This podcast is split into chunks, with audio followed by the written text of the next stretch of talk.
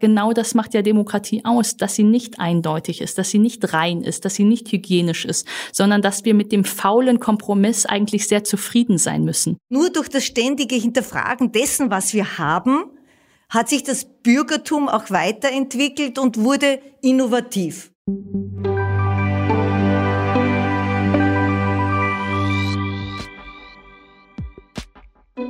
Liebe Podcast-Hörerinnen und Hörer, wir heißen euch herzlichst willkommen bei einer neuen Ausgabe aus unserer Audioreihe Grundsatz der Politischen Akademie waren wir in den vergangenen Monaten für unsere Aufnahmen meist im Medienstudio des Springerschlössers in Meidling oder haben uns des Internets bedient, um eine Schaltung zu unseren Gesprächspartnern herzustellen.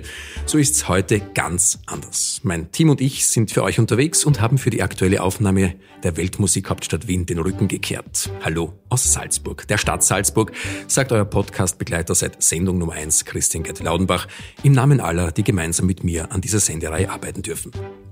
Unsere Themenauswahl war in den letzten mehr als drei Jahren bunt wie das Leben selbst, oftmals auch als Reaktion auf eure Mails und Wünsche. Interaktion, wie sie eben sein sollte. Vielen Dank euch allen für euer Mitwirken, euer wachsames Ohr und euer Interesse an dieser Podcast-Reihe der Politischen Akademie in Zusammenarbeit mit Missing Link. Grundsätzliche, wertvolle und Nachhaltige Themen sind es, die uns hier bei unserer Arbeit begleiten. So auch heute bei Ausgabe Nummer 21, die wir am Sitz des Salzburger Landtags und der Salzburger Landesregierung aufnehmen dürfen. Im altehrwürdigen Chiemseehof, der bereits im Jahr 1216 in den Urkunden Erwähnung findet. Es sind somit geschichtsträchtige Mauern, die uns heute im Herzen der Salzburger Altstadt umgeben und in wenigen Minuten die Kulisse für das heutige Gespräch bieten. Ein Gespräch zum Thema bürgerlich. Was bedeutet dieser Begriff? Was drückt er aus und wofür steht er eigentlich ganz genau? Als meine Gäste begrüße ich dabei heute die Präsidentin des Salzburger Landtags, Dr. Brigitta Pallauf, und die deutsche CDU-Politikerin und Publizistin Diana Kinnert.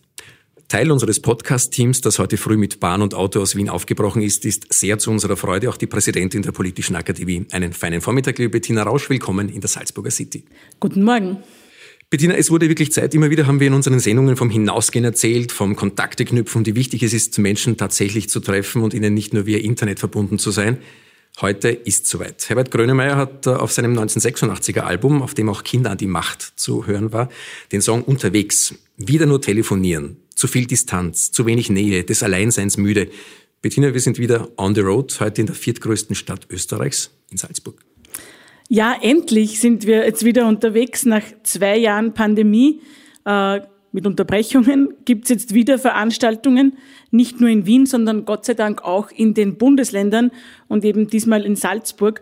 Mir ist es wichtig, ähm, seit Anbeginn meiner Tätigkeit an der Politischen Akademie auch zu zeigen und zu leben, dass wir die Politische Akademie für ganz Österreich sind, nicht nur für Wien.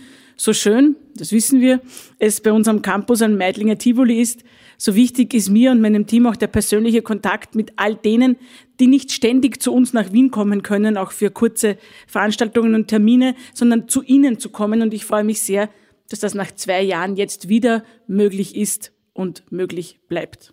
Was führt dich mit deinem Team nach Salzburg? Und so viel sei verraten, es ist nicht nur wegen unseres Podcasts und der heutigen Aufnahme.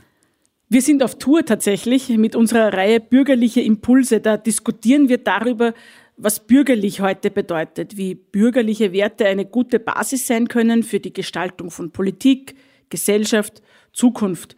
Unsere Stationen sind dabei Salzburg, eben heute, und Linz, Klagenfurt und Graz. Und wenn dieser Podcast ausgestrahlt wird, so viel kann ich sagen, gibt es diese Rückblicke schon online für alle, die nicht persönlich dabei sein konnten und auch interessiert sind an dem, was wir hier geredet haben. Bettina, wir haben schon in der letzten Folge darüber gesprochen, ein leider sehr aktuelles Thema Ukraine, auch für die politische Akademie. Ja, natürlich, weil es ein Thema für uns alle ist.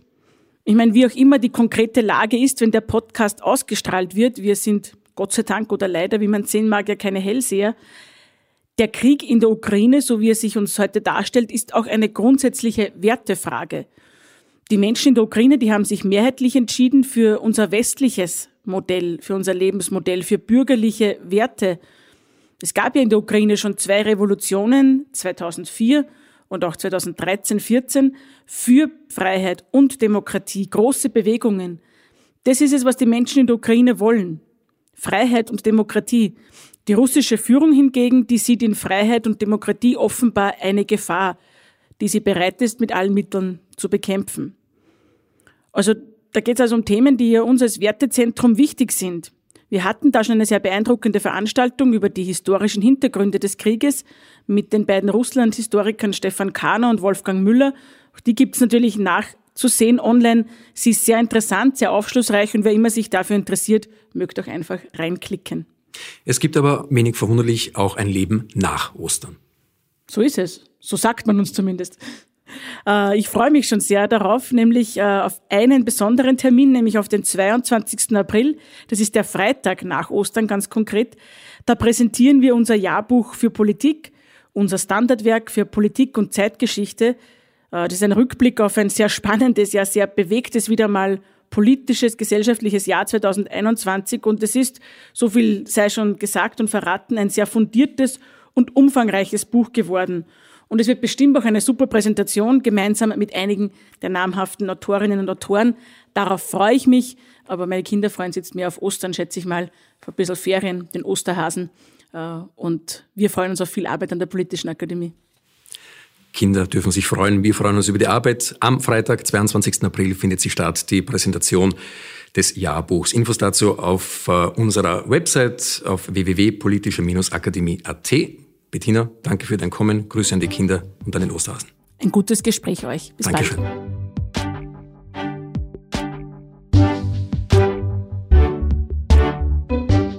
Zu einem fliegenden Wechsel und das so leise, dass es die Ohren unseres Tontechnikers kaum mitbekommen haben, ist es heute bei uns gekommen in Salzburg. Ich freue mich ganz besonders, dass wir es heute nach Salzburg geschafft haben und mehr noch darüber, wen wir denn heute im Grundsatz bei uns begrüßen dürfen. Heimvorteil für die Präsidentin des Salzburger Landtags, doch Brigitte Pall auf. Ich freue mich sehr, dass Sie heute sich Zeit genommen haben, dabei zu sein. Danke für Ihre Gastfreundschaft, dass wir hier bei Ihnen sein dürfen. Willkommen bei Grundsatz.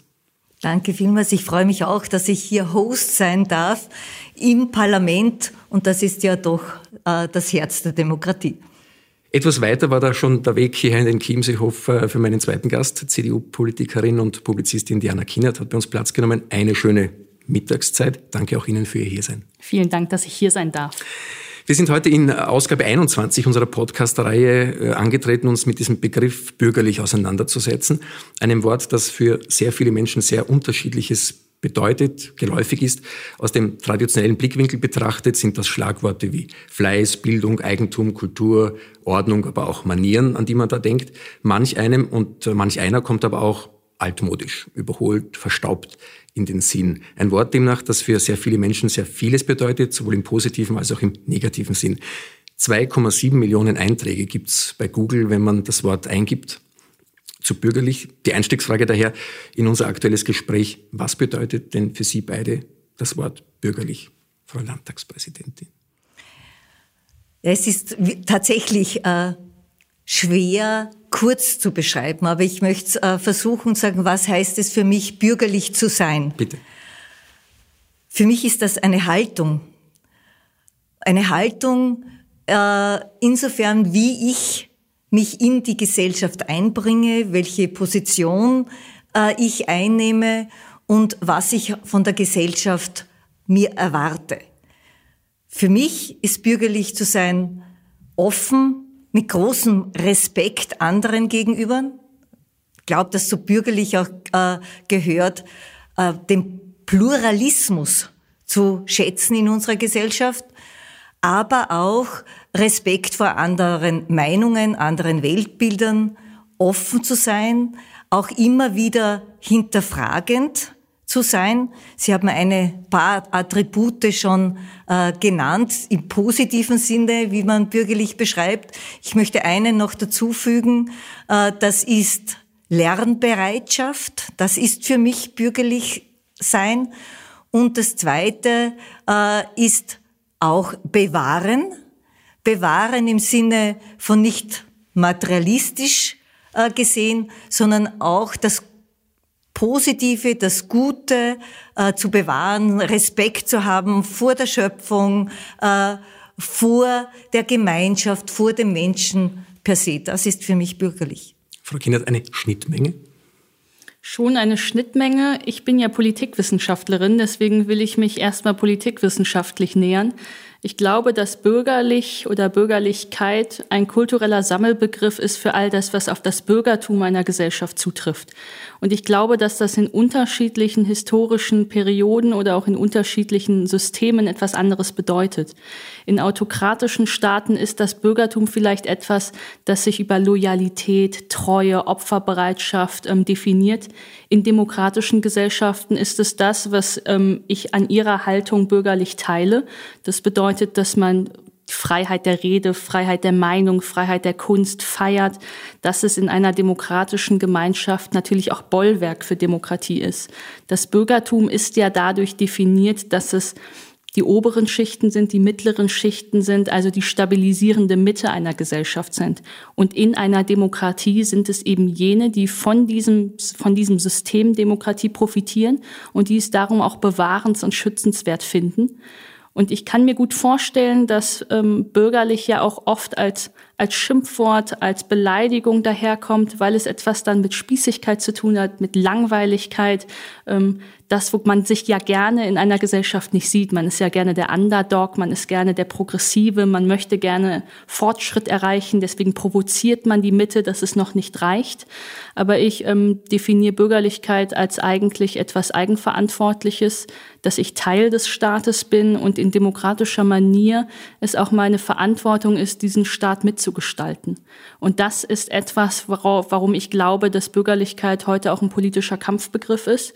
Das Bürgerliche steht ja immer dem Reaktionären bei uns gegenüber. Das Reaktionäre, das das System umwälzen will, das aggressiv Transformation fordert, das die Leute gar nicht mitnehmen will. Und Bürgerlichkeit zweifelt vielleicht, zaudert ein bisschen, will aber moderieren. Und ich glaube, dass das etwas Stabilisierendes ist. Wir haben jetzt den, das Schlagwort, den Begriff gehört, klassisches Bürgertum, das ja im späten 18. und 19. Jahrhundert aus einer städtischen Klasse hervorging. Ähm, das waren die fleißigen Menschen, die tugendhaften Menschen, die nicht der Adelsschicht zuzuordnen waren, eben die Bürgerlichen oder auch als Bildungsbürger beschrieben. Äh, schon bei meiner ersten Frage habe ich mich ähm, mit dieser unterschiedlichen Auslegung äh, ein bisschen befasst. Die Frage ist, warum ist dieser Begriff, dieser Ausdruck so angreifbar?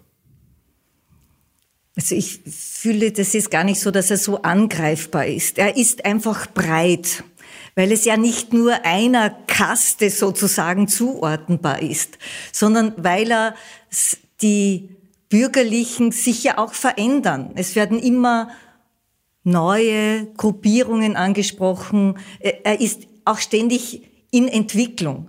Und daher verändert er sich. Und äh, ja, im 19. Jahrhundert war es klar zugeordnet, aber man muss auch sagen, dass äh, die damals in Revolution das auch erkämpfte Bürgertum ja manchmal dann auch zum Adel geworden sind, weil sie geadelt wurden, in den Stand aufgenommen wurden. Aber es geht für mich eigentlich, äh, das grundsätzlich Bürgerliche ist, dass ich diesen, diese Freiheit, die wir wollen, die wir auch jedem zugestehen, mit dem Gemeinsinn in der Gemeinschaft in Verbindung bringen. Sozusagen die Freiheit ist die Schwester der Verantwortung oder die Verantwortung die Schwester äh, der, der, Freiheit. Und äh, hier ist unser, unser Bollwerk sozusagen, auf das wir schauen müssen. Auch diese, dieses ständig hinterfragen und vorher wurde gesagt, spießig, reaktionär. Wenn man die Geschichte anschaut, ist es ja genau das nicht gewesen, sondern nur durch das ständige Hinterfragen dessen, was wir haben, hat sich das Bürgertum auch weiterentwickelt und wurde innovativ.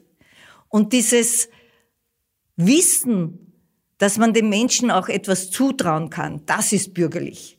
Und nicht in der, äh, im Verharren des Negativen oder im, im Abschotten, sondern Unterschiede annehmen können, da auch nicht verharren, sondern weiter zu suchen. Das ist auch Politik für mich der Mitte, nicht der Extreme Ich glaube, dass man sich über Bürgerlichkeit oftmals lustig macht oder sich nicht dazuzählen möchte aus zwei Gründen.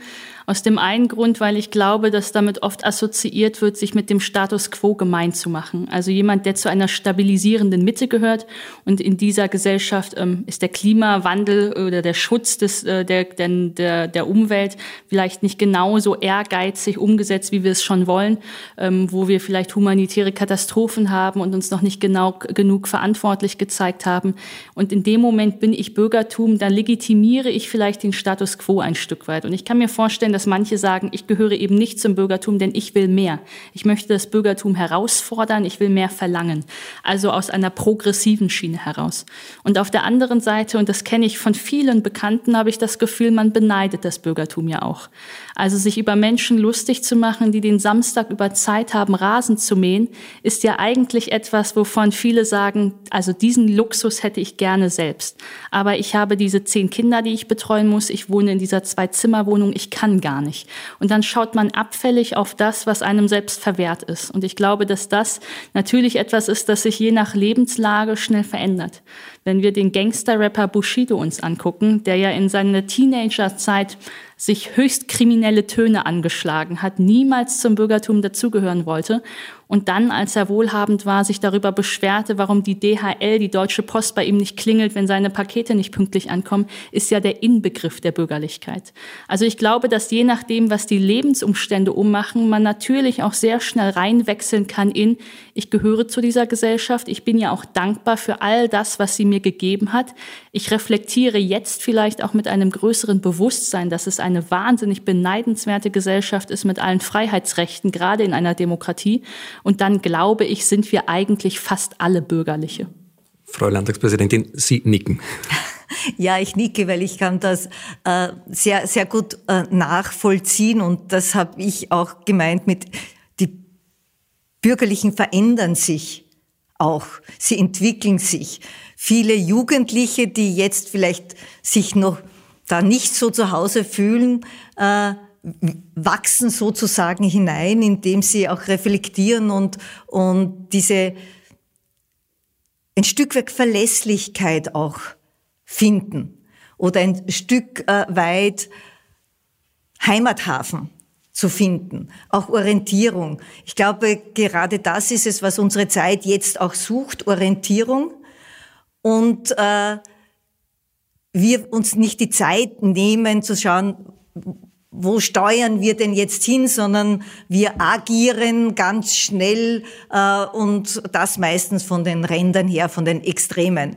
Und ich glaube, diese Offenheit, diese Offenheit, dass sich etwas ändern darf, dass sich etwas ändern muss, auch äh, immer wieder auch die Jugend zu befragen. Meine Sicht der Dinge ist zum Teil anders. Ich bin schon lang genug auf der Welt, aber ich, ich habe auch die Gesellschaft anders erlebt. In Diskussionen mit meinen Kindern, mit ihnen, höre ich äh, Dinge, auf die ich im ersten Moment vielleicht nicht gekommen wäre, auch was Bürgerlichkeit äh, betrifft. Und es stimmt. Und daher dieses Aneinanderwachsen, das ist das, was unsere Gesellschaft braucht. Ich bin ja seit fast einem Jahrzehnt schon wohnhaft in Berlin und erlebe ja immer wieder zum 1. Mai die großen Mai-Krawallen, vor allem im Osten Berlins. Und da habe ich ähm, schon vielfach erlebt, dass ich Bekannte hatte aus einem linkeren, vielleicht auch radikal linkeren Spektrum, die das ja auch zum Anlass genommen haben, gegen die Obrigkeit, gegen die Industrie, gegen die Wohlhabenden zu rebellieren. Dann fliegen da Molotow-Cocktails auf die Autos, äh, mit Graffiti-Spraydosen wird auf die Mercedes und BMWs losgegangen.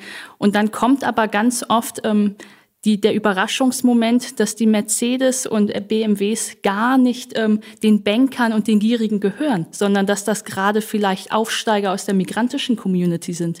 Leute, die eigentlich Unterprivilegierte sind, aber an Aufstieg glauben, an Leistung glauben, von dieser freiheitlichen Gesellschaft profitieren. Und das fand ich natürlich auch fast belustigend, ähm, ohne natürlich die Opferzahlen da niedrig zu sprechen. Aber dass viele ähm, reaktionär Linke auch dachten, sie greifen in dem Moment das Bürgertum an, aber das Bürgertum sind in dem Moment vielleicht gerade schon Unterprivilegierte, die aufsteigen wollen, die von dieser freiheitlichen Gesellschaft profitieren. Und da beißt es sich natürlich in den Schwanz. Wir haben vorher von der Jugend schon gesprochen. Jetzt sind es Begriffe, Worte wie Familie und Kinder, die auch untrennbar mit dem Wortbegriff bürgerlich äh, in Verbindung gebracht werden. Teil der bürgerlichen Gesellschaft. Ist die bürgerliche Kernfamilie, wie wir sie kennen, äh, auch im 21. Jahrhundert noch die Keimzelle des Staates oder findet da schon ein Wandel statt oder ein Wandel schon länger statt, der erkennbar ist? Also Familie Kinder, glaube ich, ist noch immer eine Keimzelle. Es ist auch die Nachhaltigkeit unserer Gesellschaft hier äh, dargelegt. Ich glaube, dass man äh, jetzt die Kernfamilie, wie sie ursprünglich früher Vater, Mutter, Kind, das ist nicht mehr der Familienbegriff, von dem wir reden, sondern es geht darum auch, es geht um Beziehungsfähigkeit, es geht um Verantwortung übernehmen, es geht äh, darum, auch miteinander etwas zu erreichen. Es geht wieder um Sicherheit, es geht um Resilienz. Das ist das, was Familie eigentlich in dem Sinne ist. Und äh, daher glaube ich, es ist engstens und grundlegend für unsere Gesellschaft, weil was wollen wir auch? Wir wollen, äh, die, dass die Kinder eine gute Bildung haben, dass sie sich annähern äh, in unserer Gesellschaft einer Chancengleichheit. Sie ist, wird nie vollkommen gegeben sein, aber wir nähern uns vielleicht auf diesem äh, Wege an. Und auch dieses Gefühl zu geben in Krisen, ja, aber gemeinsam stehen wir das durch, gemeinsam finden wir einen Weg. Und da ist, glaube ich, schon dieser Familie, dieser Beziehungspunkt ein guter Hafen, von dem wir ausgehen äh, im ursprünglichen kleinen Kreis wie in unserer Gesellschaft. Also ja, Wandel, aber im positiven Sinn? Ich würde mich dem anschließen, vor allem auch in dieser normativen Richtung und glaube aber schon, dass unsere Gesellschaft neuen kulturellen Bedingungen unterlegen ist, die eigentlich Bindungslosigkeit glorifizieren, die eine Art von Hyperflexibilität glorifizieren und wo das, was wir auch für schützenswert erachten, weil es Demokratie und Gemeinschaft braucht, nämlich Verantwortung, Fürsorge, Verbindlichkeit, dass das ein Stück weit in der Krise ist. Und darum mache ich mir schon Sorgen. Ich glaube, dass viele junge Menschen nach einem Bild nacheifern der totalen Autonomie, gerne überall gleichzeitig wohnen wollen, immer nur in Airbnbs, gerne vielleicht nur befristet in Projekten arbeiten, soweit sie sich das leisten können, ähm, per Tinder sich die Lebensmodelle eigentlich äh, tagtäglich neu aussuchen können. Und wenn man all diese gesellschaftlichen Phänomene zusammennimmt, dann glaube ich schon, dass man hinterfragen muss, ob wir vielleicht Stück weit eine Kultur mitbegründen, in der uns gar nicht so bewusst ist, dass der Mensch ein soziales Wesen ist ist und dass Demokratie und Gemeinschaft auch nur in Gemeinschaft funktionieren, in der wir einander vertrauen und verbindlich sind. Ich habe ja ein Buch geschrieben zum Thema Einsamkeit, wo ich eben glaube, dass das Bindungslose, das Entkontextualisierte etwas ist, das eigentlich Aufwind erfährt. Und insofern würde ich schon sagen, dass Bürgerlichkeit, Bürgertum, Demokratie zur Voraussetzung haben, dass es Fürsorgegemeinschaften gibt, dass es Verbindlichkeiten gibt. Und dann glaube ich, und das ist eine meiner Thesen, dass vielleicht diese Art von Vereinzelung kein Zufallsprodukt von Individualisierung und Moderne ist, sondern dass sie manchmal ja auch Strategie sein kann. In dem Moment, in dem ich vielleicht ein gieriger CEO bin, profitiere ich ja davon, wenn meine Mitarbeiterinnen und Mitarbeiter im Homeoffice nichts miteinander zu tun haben, sich nicht austauschen können, was vielleicht faire Arbeitnehmerrechte sind und gemeinsam streiken können. Das heißt, Vereinzelung, Einsamkeit, das Zerschlagen von Familie und Bande ist ja auch etwas, das Widerstand und Streik und Mobilisierung zunichte macht. Und ich glaube, dessen müssen wir uns auch bewusst sein, dass darin auch eine Gefahr sein kann. Die Gefahren, die lauern, die sehe ich so wie Sie. Aber ich glaube eben genau darum muss auch diese, äh, dieses Bürgerliche, um bei diesem äh, Wort zu bleiben, lauter werden. Es muss auch ausformuliert werden, was fehlt uns denn, wenn diese absolute Individualisierung überall Fuß fasst. Und vielleicht hatten wir mit dieser Pandemie jetzt auch einen Vorgeschmack, was es denn heißt oder wie sehr uns bewusst geworden ist, wir sind soziale Wesen und wir brauchen einander, in welcher Konstellation auch immer, weil wir auch eben schwere Zeiten zu bewältigen haben. Und wir wissen alleine einen hohen Berg zu bestehen, Steigen ist schwierig. Eine Seilschaft macht es leichter. Und so sehe ich das auch äh, hier all die, die Fragestellungen, die auf uns zukommen, wird einer alleine viel schwieriger auch in seinem kleinen Kreis bewältigen können. Und das ist das, was Familie der Jugend mitgeben kann, diese auch Zuversicht. Diese Zuversicht, es ist schwierig. Pandemie war für die Jugend fürchterlich, war für alle, aber für die Jugend im, im Speziellen dieses nicht treffen können. Und bei aller Schwierigkeit gibt es einen Weg. Du wirst unterstützt, aber du bist keine verlorene Generation. All das, was geschrieben wurde, das hat mir im Herzen wehgetan. Das ist keine verlorene Generation. Sie brauchen vielleicht jetzt noch mehr ein Stück Begleitung, dass sie sich finden. Aber sie sind keineswegs verloren und das schaffen wir in der Gesellschaft nur gemeinsam. Und neben der Pandemie gibt es ja etwas, das uns eigentlich schleichend einnimmt, nämlich eine technologische Umgebung von der Angela Merkel ja vor einem Jahrzehnt gesagt hat, das Internet ist Neuland. Darüber ist sie mit Spott und Häme bezogen worden, weil das ja gar nicht stimmt. Wir haben ja lange schon den Internetanschluss. Und trotzdem würde ich das immer noch heutzutage wiederholen, weil wir gar nicht wirklich reflektieren, was Echokammern im Netz eigentlich bedeuten, wie private Konzerne im Silicon Valley ihre Algorithmen einstellen, dass uns vielleicht Dinge nur in Echokammern gespiegelt werden, dass wir möglichst lange auf den Plattformen bleiben. Das Internet ist nicht dieser Marktplatz, von dem dem man ja lange ausgegangen ist, dass sich dort alles bunt und wild trifft und man wirklich die Vielfalt der Meinungen auch erfährt, sondern mir wird algorithmisch ja zugespielt, was mich bestätigen soll. Und ich glaube, all diese Dinge zeigen schon auch, dass es um mehr geht als die Haltung einer freien und liberalen Gesellschaft, sich zu treffen, sich zu streiten, sich verantwortlich zu zeigen, sondern auch ein neues Aufgabenspektrum für Politik, dass wir in dem Moment, in dem wir sehen, Unsere halbe Wirklichkeit findet im digitalen Raum statt, aber das ist keine demokratische Infrastruktur. Formulieren wir ja eine ganz neue Aufgabe auch an Politik. Und es ist wichtig zu wissen, dass Demokratie und Bürgertum auch nur dann möglich sind, wenn wir sie auch politisch beschützen. Wachrütteln? Benennen. Ja. Ich glaube, wir müssen manche Dinge benennen.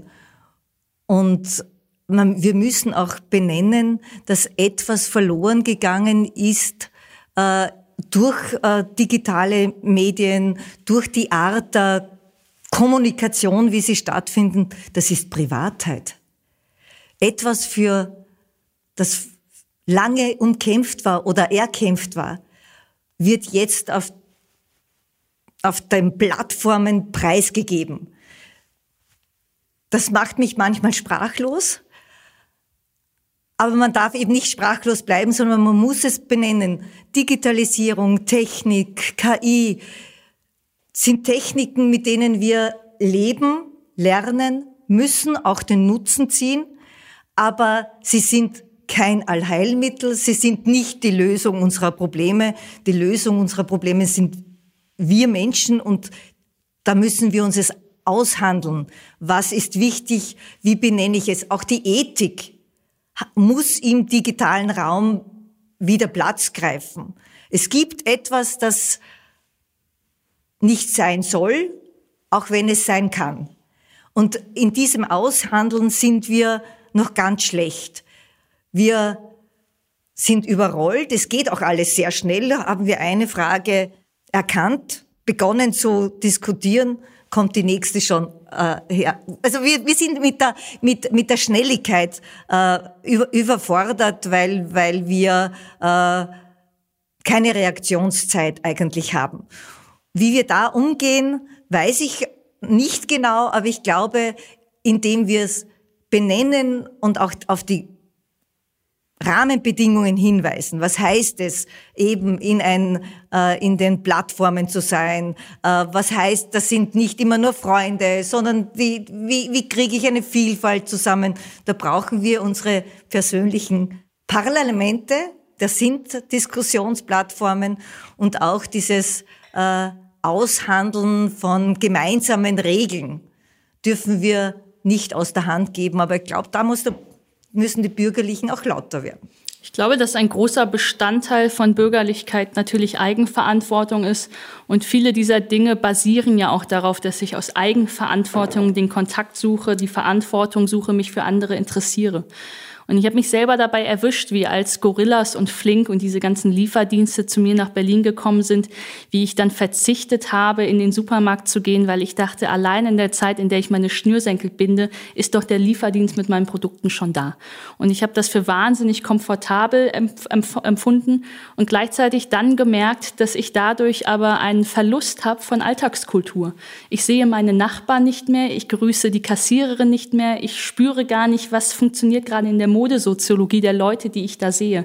Wie ist das Gemüt der Leute? Sind sie passiv-aggressiv, ob des dunklen Winters mit Corona oder freuen sie sich eigentlich jetzt auf, auf einen schönen Sommer? Also ich habe gemerkt, dass wir an ganz vielen Punkten im Digitalen sowieso unsere Wirklichkeit komplett selbst designen können. Ähm, ich kann Leute stumm schalten, blockieren, nur noch in ganz radikalen Telegram-Gruppen unterwegs sein, wo mir keiner mehr widerspricht. Aber auch so in meinem Leben kann ich mich so komfortabel zurückziehen ins Private, dass mir eigentlich das Gemeinschaftliche vollkommen abhanden kommt. Und da braucht es für mich keinen Politiker, der mir die Umgebung so gestaltet, dass ich Teil von Gemeinschaft bin, sondern da kommt es ja auf mich an, ob ich mich für die anderen interessiere, ob ich entscheide, das dauert vielleicht länger einzukaufen, aber es gibt mir etwas, weil ich Teil einer Gemeinschaft bin. Und diese Eigenverantwortung ist natürlich trotz dessen, dass sich viele Bedingungen ändern, etwas, das immer an mir haften bleibt. Wie erreichen wir die Menschen, die jungen Menschen, sie sind für mich ein Role Model, wie ich das sehe, weil sie erreichen äh, junge Menschen mit, mit ihren äh, ja, Wegen, äh, digitalen Wege.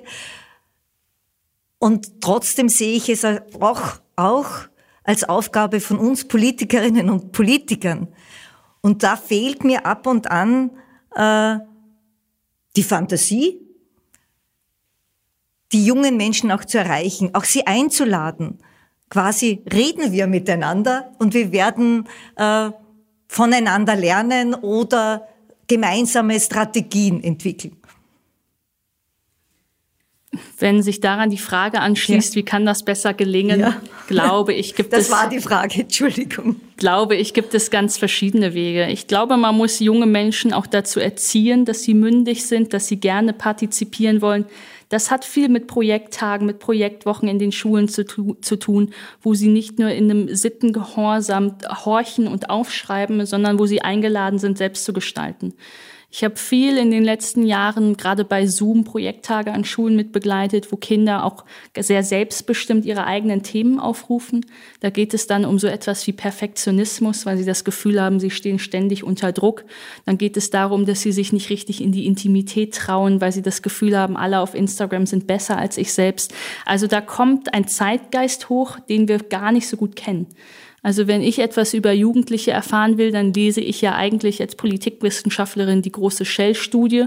Und das hat aber nichts mit dem zu tun, was ich auf TikTok erfahre. Auf TikTok sind 16-Jährige, die fragen, wann macht die Shisha-Bar wieder auf? Als wir den fürchterlichen Anschlag in Hanau in einer Shisha-Bar hatten, ist die Shisha-Bar oftmals auch von Politikern, von Intellektuellen als ein halb krimineller, migrantischer Szeneraum beschrieben worden. Dass das ein Schutzraum ist, dass das ein, ein, kultureller, ähm, ein kulturelles Zuhause ist für eine Migranten-Community ist oftmals nicht besprochen worden. Das heißt, ich glaube, man muss vor allem auch dorthin gehen, wo Jugendliche sind und dort horchen, was ihre Themen sind.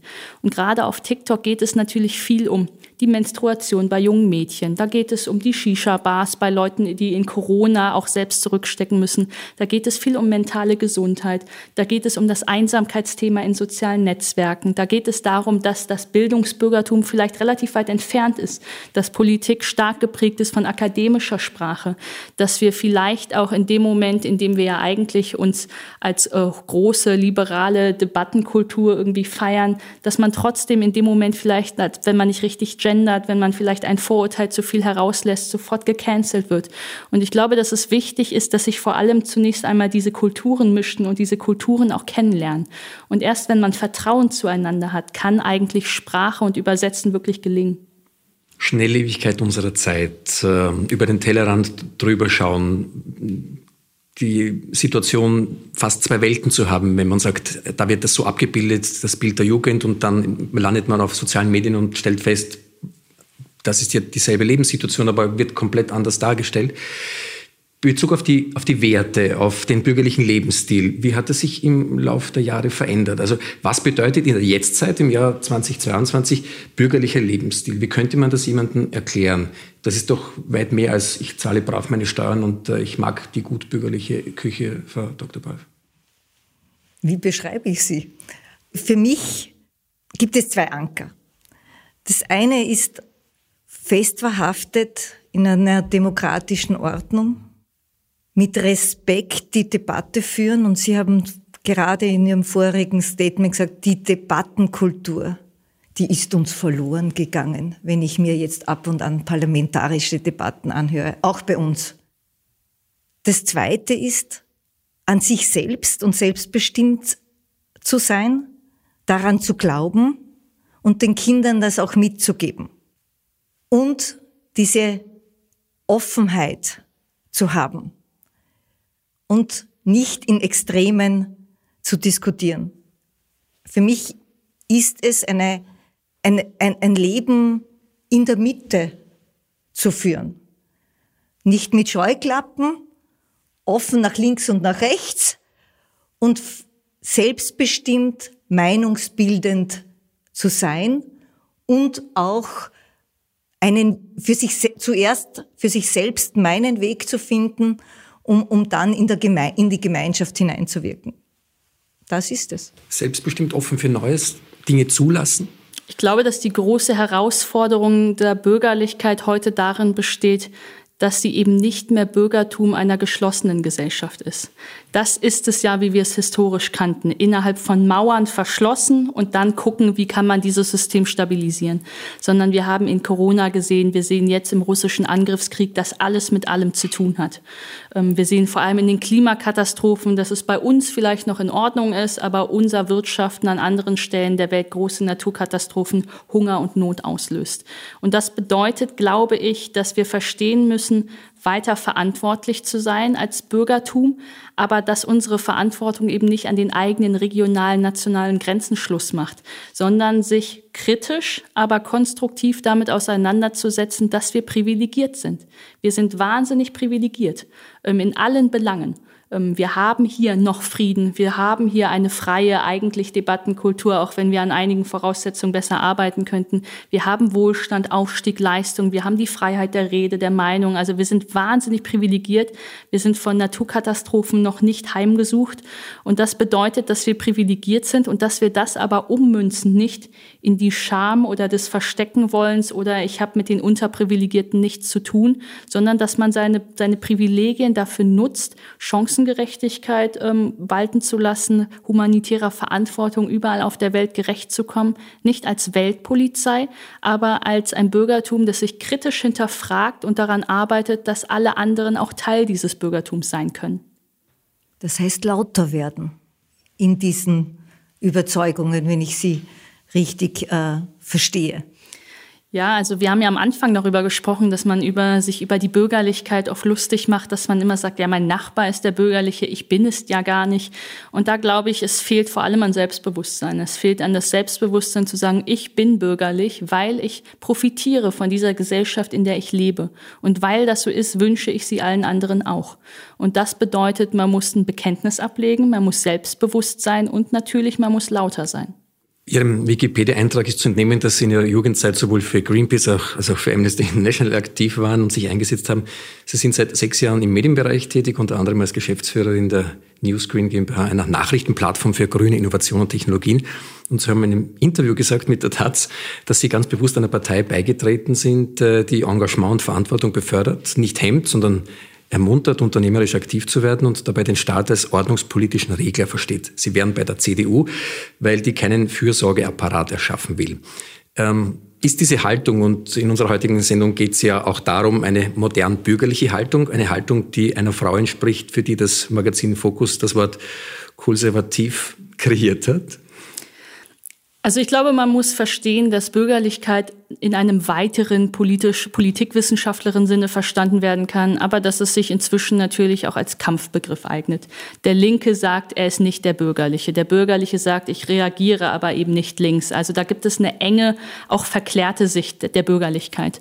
Es stimmt schon, dass ich eben einer Volkspartei eingetreten bin, die bürgerschaftliches Engagement hochhält, die Engagement eher befördern will und nicht hemmen will, weil sich alles andere schon um ihn kümmert.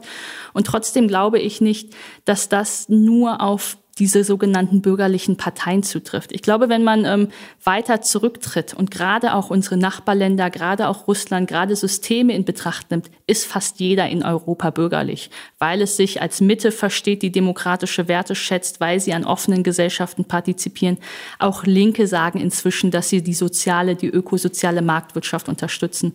Da ist der, der Raum, glaube ich, viel weiter geworden. Ich glaube, dass äh, das, was Sie am Beginn gesagt haben, es gibt ja keine, diese Grenze nicht. Aber uns unterscheiden manchmal Parteigrenzen ja nicht so sehr im Begriff der Bürgerlichkeit. Wir haben Sozialdemokraten, die bürgerlich sind. Wir haben Grüne, die bürgerlich sind. Die bei uns die Rechte sagt, sie sind bürgerlich. Das sehe ich jetzt nicht so, weil sie antidemokratisch oder antibürgerlich handeln, weil sie gegen die Institutionen, gegen unsere, unser Herz quasi der Demokratie agieren. Aber viele, viele finden sich. Aber was uns tatsächlich dann unterscheidet, ist das, was wir verlangen vom Staat, selbstverständlich zur Verfügung zu stellen und das, was wir wollen, dass zuerst in Eigenverantwortung, Sie haben es schon angesprochen, getrachtet wird, was kann ich tun, wie kann ich mich einbringen in die Gesellschaft und aber auch da zu sein für jene, die es nicht können. Also dieses Soziale ist bürgerlich, ist nicht nur, wenn ich parteipolitisch nehme, sozialdemokratisch, sondern sind christlich-soziale auch. Und was wir haben, ist, dass wir dieses, diese nicht nur Leistung, sondern Bürgerrechte mit Bürgerpflichten kombinieren.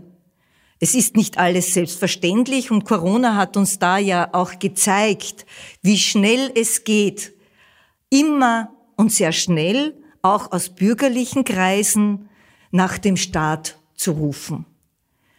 Hier müssen wir wieder einen Schritt zurück gehen. Und wir müssen wieder in die Eigenverantwortlichkeit, auch in das unternehmerische Denken gehen. In Corona wurde äh, manchmal fast äh, automatisch aus der Hüfte gesagt, aber das muss der Staat ersetzen, weil ich kann durch mein wirtschaftliches Handeln jetzt nicht äh, den Umsatz machen. Und der Staat musste herhalten.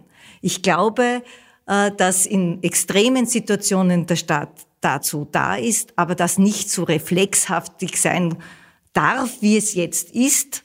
Und äh, Wohlfahrtsstaat nicht heißt, ich habe auf alles Anspruch. Wir hätten wahrscheinlich vor zehn Jahren ungewaschene Klimademonstranten oder Menschen, die sich für syrische Flüchtlinge an der Seebrücke engagieren, nicht unbedingt für die Bürgerlichen gehalten. Denn die Bürgerlichen, die sind glatt rasiert, die tragen Hosenanzüge, die haben ihre Einfamilienhäuser. Das sind ja die Vorurteile. Und trotzdem sieht man gerade heute ja, dass ich kaum eine konservative Rede höre, in der es eben nicht um Transformation für Nachhaltigkeit geht, in der es nicht um Bewahrung der Schöpfung geht. Wir sehen gerade an der großen humanitären Aktion in Europa, Europa gegenüber den Flüchtlingen aus der Ukraine, dass das etwas Selbstverständliches ist, was wir syrischen Flüchtlingen vielleicht auch hätten gar nicht so lange verwehren dürfen. Und daran sieht man, dass wir eigentlich in Europa eine große bürgerliche Kultur haben, die total davon entfernt ist, was diese Stereotype von ich trage diese Krawatte und habe dieses Einfamilienhaus äh, gibt. Und ich denke, dass wir daran sehen, dass diese Dinge, die wir früher vielleicht für nicht bürgerlich gehalten hätten, weil sie dieser Form nicht unbedingt entsprochen haben, eigentlich Dinge sind, auf die wir, die wir kultiviert haben, die wir, in, die wir auch als Zivilisationsfortschritt erarbeitet haben und dass das auch progressive Strömungen sind, die ich nicht unbedingt vom Bürgerlichen abschneiden wollte. Das könnte ich, wenn man das Bürgerliche jetzt ganz eng als Kampfbegriff gegen links missbraucht. Ich glaube aber, dass es so nicht ist. Das Bürgerliche ist eine Haltung des Bürgerschaftlichen und da können ganz viele, auch zivile ähm, NGOs, die als Aktivisten daherkommen, die vielleicht den Staat auch mal mehr fordern wollen als andere, die können alle dazugehören, denn es macht eine Kultur von Stabilität und Mitte aus und die haben wir in Europa. Wir haben vorher besprochen, Pandemie, Corona, in einer Zeit, äh, die alles andere als ereignislos ist, also einer Zeit, die geprägt ist von gravierenden Veränderungen, von Krisen, von Bedrohungslagen, von Kriegen, von pandemischen Ereignissen ist es auch eine Zeit, die sich nicht unbedingt durch Mäßigung auszeichnet, sondern äh, vielmehr im Gegensatz dazu Polarisierung. Wäre jetzt nicht gerade jetzt der ideale Zeitpunkt, äh, Normalität, Vertrauen, Mitte, Sinn, Beständigkeit und äh, Verlässlichkeit wieder zu entdecken, zu leben, vorzuleben möglicherweise? Was kann da vielleicht eine bürgerliche Haltung gerade in solchen Zeiten der Krisen ermöglichen, bewegen, verändern? Einerseits wird gerade in krisenhaften Zeiten wird ja dann oft die Selbstverantwortung, die Eigenverantwortung auch angesprochen und, und gefordert. Ich glaube, das ist aber eben ein, ein, ein durchgängiger Faktor, den wir immer haben sollten, nicht nur in Krisenzeiten. Andererseits ist für diese Haltung jetzt vielleicht auch wieder eine gute Chance, sie zu aktivieren und, und ganz bewusst äh, an zusprechen. Vieles, das jetzt äh, auch angesprochen wird mit Natur, mit Umwelt. Wenn wir uns eine bürgerliche Partei, zu der ich gehöre, die ÖVP anschaue, dann haben wir das ja in einer Beständigkeit ja auch in unserem Denken, in unserem Wertesystem drinnen. Wir haben früher nicht Nachhaltigkeit gesagt, sondern Enkeltauglichkeit. Im Prinzip genau dasselbe. Das heißt, wir haben auch eine Beständigkeit in dieser Wertehaltung, die uns nicht immer zugesprochen wird, sondern wir haben eine, ein Auswechseln von Vokabeln. Und genau das ist, glaube ich, jetzt in krisenhaften Zeiten auch die Chance einer bürgerlichen Partei, aber auch einer verantwortungsbezogenen Partei. Für mich ist ökosoziale Marktwirtschaft die Antwort auf viele oder ein Lösungszugang, Antwort ist ein bisschen überheblich, ein Lösungszugang für die jetzt vorher angesprochenen Veränderungen, äh, Umbrüche. Ich habe die Ökologie, ich habe die Ökonomie, mit Wirtschaft werden wir weiterkommen, ohne nur technologiegläubig zu sein. Äh, und wir haben das Soziale dabei. Und das ist, glaube ich, jetzt auch ein guter Zeitpunkt, äh, das auch wieder zu benennen dass wir hier auch probate Mittel haben, weil es auch zu uns gehört, dass wir Menschen etwas zutrauen. Wir trauen den Menschen zu, Wege zu finden, indem sie etwas Neues erfinden, um Antworten äh, auf Nachhaltigkeitsfragen zu haben, indem sie weiterdenken, indem sie Neues kreieren und nicht nur wie äh, ja erstarrt stehen zu bleiben und sagen, jetzt ist alles eine Katastrophe und jetzt wird alles untergehen. Diese Zuversicht, diese, dieser Zuversichtsfaktor, ich glaube, das ist auch das, was in einer Krise gebraucht wird.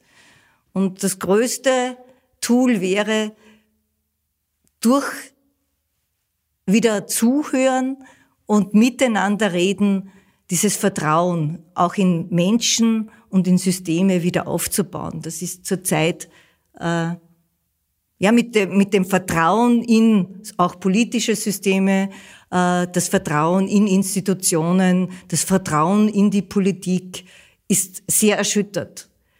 Das wissen wir. Wie, nur wie reagieren wir? In, ich glaube, indem wir wieder beginnen, miteinander in äh, Kommunikation und Diskussion zu gehen. Vertrauensbildende Maßnahmen. Natürlich wäre genau jetzt ein guter Zeitpunkt für bürgerliche Kultiviertheit, aber dieses gerade jetzt, diese polarisierten, unübersichtlichen Krisenzeiten gibt es ja nicht eben erst seit jetzt. Ich hatte sehr ruhige 90er Jahre, da bin ich aufgewachsen, aber dann äh, sind die World Trade Center eingestürzt, dann Irak, Afghanistan, Finanzkrise, Währungskrise, die Flüchtlinge aus Syrien, Rechtspopulismus in Europa, Brexit, Donald Trump, Corona, jetzt Russland. Also es, für mich sind die letzten 10 bis 20 Jahre immer geprägt von Krise und Disruption und Unerwartbarkeiten, wo ich lang geglaubte Gewissheiten komplett auf den Kopf gestellt habe. Und deswegen glaube ich, dass man jetzt nicht sagen kann, genau jetzt brauchen wir die Bürgerlichen, sondern man hat sie schon auch seit 20 Jahren und auch ihren differenzierten, aufgeklärten Ton gebraucht.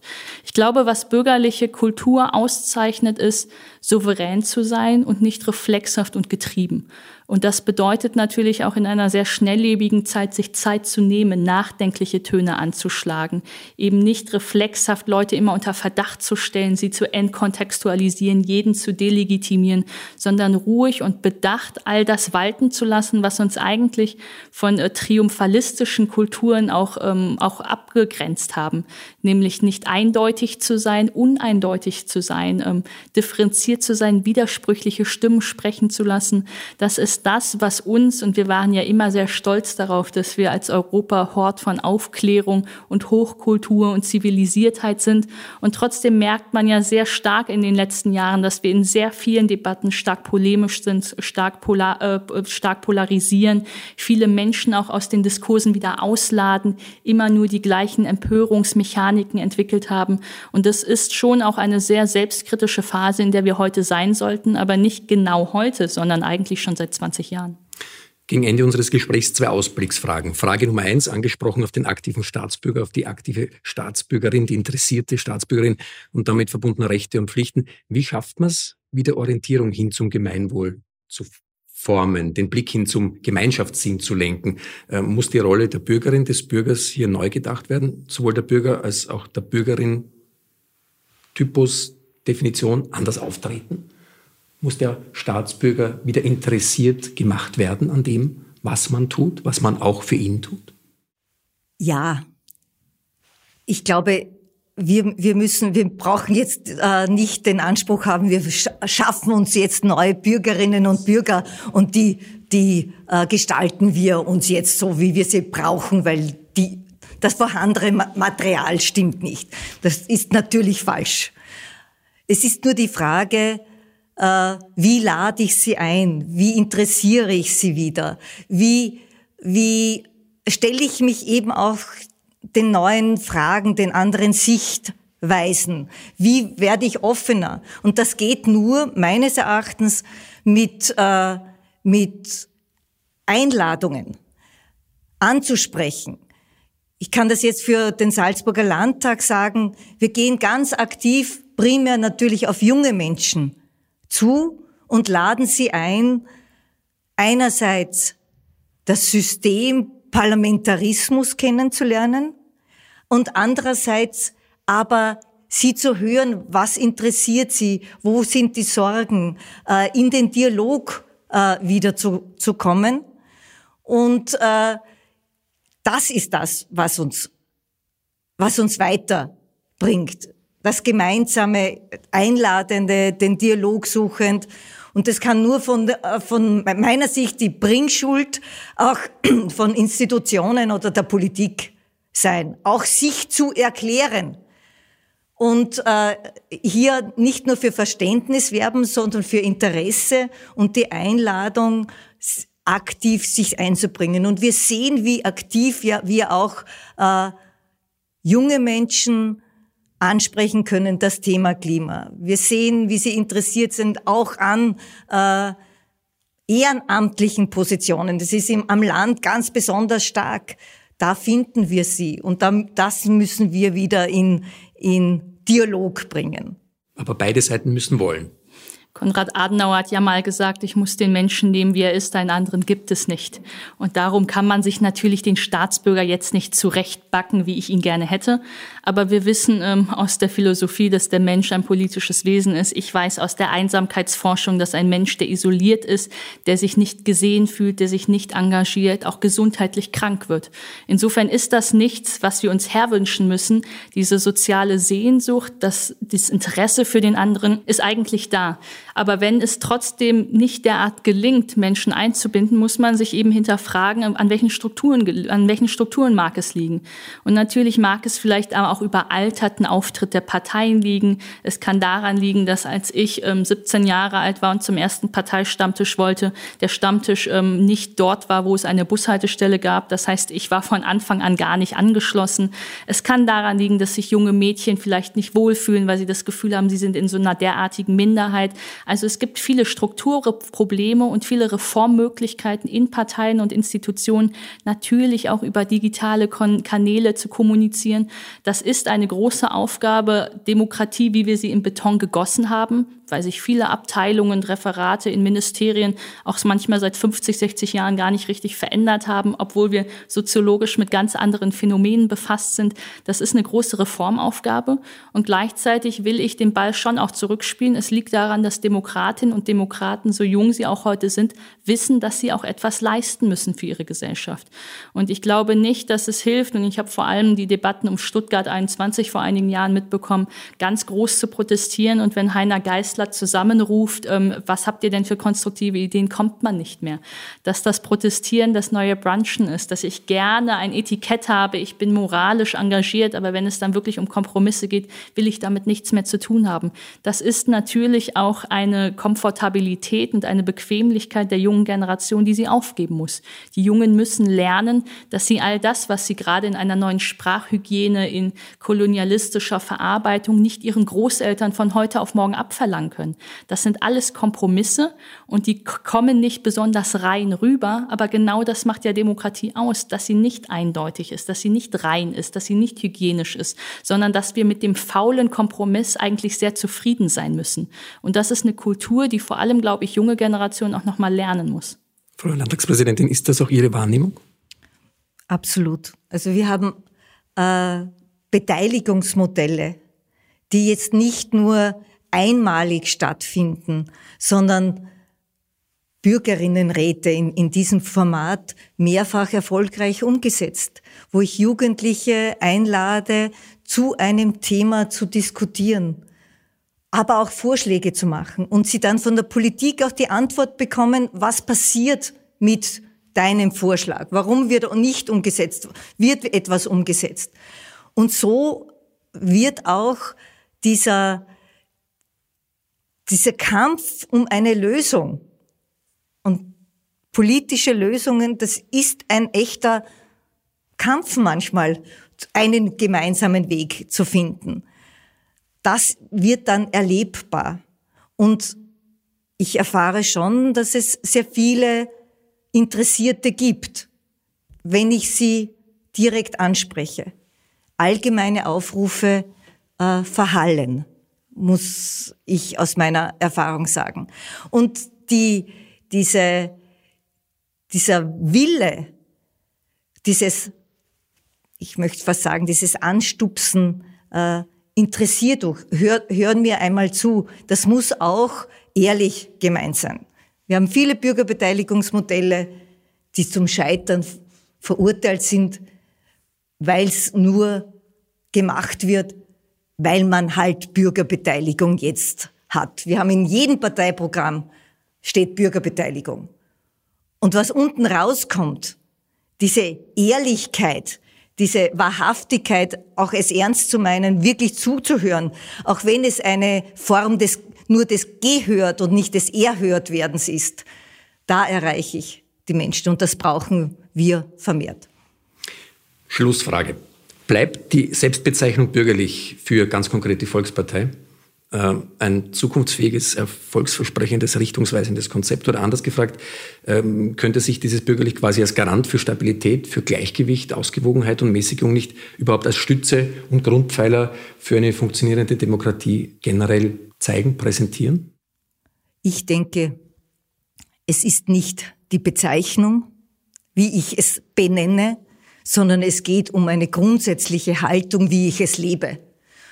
Und ob es jetzt bürgerlich heißt oder anders, das, um das geht es nicht, sondern es geht, wie, wie wahrhaftig wir das auch leben. Wenn ich Eigenverantwortung will, muss ich sie auch ein, einverlangen. Wenn ich Selbstbestimmtheit äh, will, dann muss ich das auch, den, auch vermitteln auch die Wertigkeit. Ich glaube, Bezeichnungen ist nicht wichtig.